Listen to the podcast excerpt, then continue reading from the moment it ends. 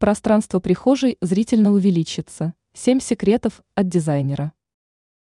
Маленькая прихожая – проблема многих современных квартир. Как визуально увеличить эту комнату, рассказывает эксперт сетевого издания «Белновости» по дизайну интерьера Юлия Тычина.